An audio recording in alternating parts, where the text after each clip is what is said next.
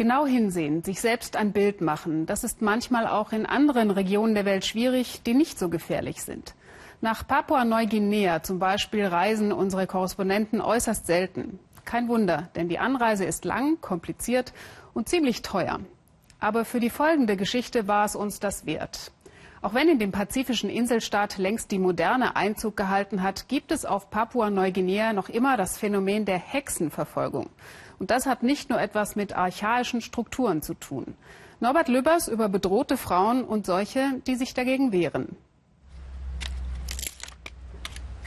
Dini Korall hat überlebt. Die Erinnerungen an diesen einen Tag, sie haben sich eingebrannt in ihr Gedächtnis. Es ist der Tag, an dem ihr Sohn im Krankenhaus stirbt. Er war HIV-positiv. Dini Korall ist allein zu Hause, als plötzlich fünf junge Männer ihre Hütte betreten. Alle bewaffnet mit Macheten. Sie nennen sie eine Hexe, die den eigenen Sohn mit schwarzer Magie getötet habe.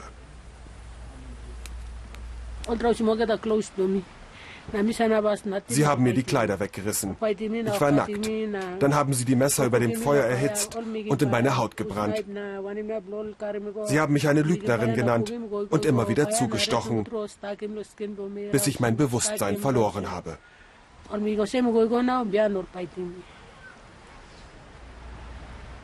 Die Nikoral möchte, dass wir die Narben sehen. Sehen, was die Männer ihr angetan haben.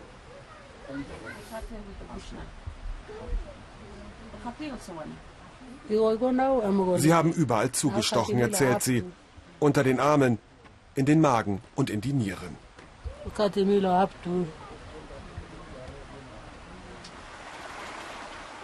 Ein Jahr lang musste sie im Krankenhaus behandelt werden. Danach ist sie in ihr Dorf zurückgekehrt. Sie wusste nicht, wohin sonst. Ihr zweiter Sohn versucht nun, sie zu beschützen. Denn die Täter leben nur ein paar Türen weiter unbehelligt. Und das Dorf schweigt. Jedes Mal, wenn jemand im Dorf stirbt, habe ich Todesangst. Ich schlafe nicht und denke, dass sie jeden Augenblick wiederkommen könnten, um mich zu töten. Ich weiß, ich werde nie wieder sicher sein. Das Hochland von Papua-Neuguinea. Der Glaube an schwarze Magie, hier ist er allgegenwärtig. Ein plötzlicher Tod, eine unerklärliche Erkrankung. Manchmal reicht das schon, um die Jagd auf eine angebliche Hexe zu eröffnen. Eine Frau will das nicht länger hinnehmen. Monika Paulus hat selbst erlebt, was es bedeutet, als Hexe abgestempelt zu werden. Jetzt reist sie durch die Provinz und versucht den Überlebenden zu helfen. Wenn wir uns die Fälle anschauen, die Opfer sind meistens Frauen. Und auch die, die es eh schon schwer haben. Witwen, Alleinstehende oder die, die sich von ihrem Mann getrennt haben und in ihr altes Dorf zurückkehren.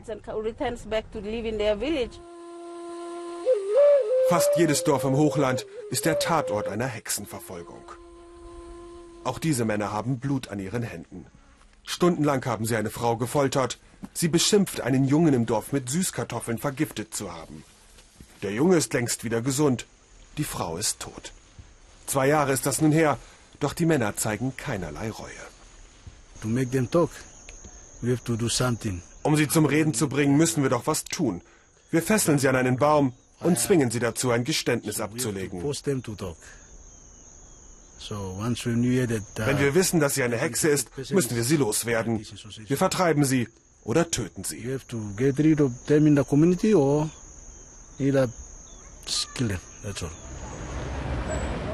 Eine Autostunde entfernt liegt die Provinzhauptstadt Kundiava. Hexerei ist auch hier ein Tabuthema. Wer nur darüber spricht, macht sich bereits verdächtig. Jedes Jahr tötet der Aberglauben hunderte Frauen. Die meisten Überlebenden haben Angst, die Fälle anzuzeigen. Und die Behörden ermitteln nur zögerlich. Wir treffen den Polizeichef der Provinz Chimbu. Er erklärt uns, dass die Hexenjagd nicht das Problem sei, im Gegenteil, die verfolgten Frauen hätten doch selbst Schuld. Ich bin davon überzeugt, dass es Hexerei gibt. Aber vor Gericht können wir die Hexen nicht bringen. Wenn jemand verdächtigt wird, dann ist die Polizei machtlos. Uns fehlen einfach die Beweise. Das muss dann die Dorfgemeinschaft selbst regeln. Es wäre einfach, die Hexenjagd als brutales Ritual zu verurteilen, das sich in die Gegenwart gerettet hat. Doch Monika Paulus sagt, es stecke noch mehr dahinter. Papua-Neuguinea wurde wie kaum ein anderes Entwicklungsland in die Neuzeit geschleudert. Ein Wandel auf der Überholspur. Das Land ist reich an Rohstoffen, doch bei der Bevölkerung kommt von dem Boom kaum etwas an. Und gerade junge Männer betäuben ihr Unmachtsgefühl mit Alkohol, Drogen und mit Gewalt gegen Frauen. Es wird schlimmer. Die Männer begegnen den Frauen nicht mehr mit Respekt. Sie sehen sie nur noch als Objekte und schrecken deshalb auch nicht davor zurück, sie stundenlang zu misshandeln. Monika Paulus will die Täter zur Rede stellen, das sinnlose Morden beenden. Es ist eine Reise in die Vergangenheit, in das Dorf, in dem ihre Schwester Clara vor zwei Jahren misshandelt und beinahe getötet wurde. Clara konnte in die Stadt flüchten. Nur gemeinsam mit ihrer Schwester traut sie sich zurück an den Ort des Geschehens. Die Dorfältesten standen etwas weiter weg. Aber sie wussten genau, was passiert. Sie gaben Anweisungen an die jüngeren Männer und alle haben zugeschaut. Keiner war da, um mir zu helfen.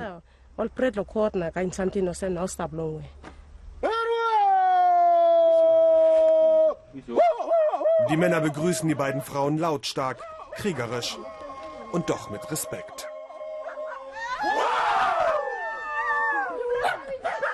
Trotzdem ist die Anspannung deutlich zu spüren. Auf beiden Seiten. Denn die Peiniger von damals waren keine Fremden. Es waren Brüder, Cousins und Nachbarn. Das sind die Menschen, denen wir vertrauen, die wir um Hilfe bitten, wenn wir sie brauchen. Doch wenn diese Männer meine Schwester angreifen, dann bin auch ich nicht sicher. Eigentlich will ich hier nicht sein. Aber wenn ich nicht mit ihnen rede, werden sie dasselbe mit anderen Frauen im Dorf tun. Also Monika stellt sich den Männern entgegen. Ihre Botschaft unmissverständlich. Das Morden in den eigenen Reihen muss endlich aufhören. Man spürt, wie viel Mut es erfordert, die Traditionen in Frage zu stellen. Der Kampf der Monika Paulus, er hat gerade erst begonnen.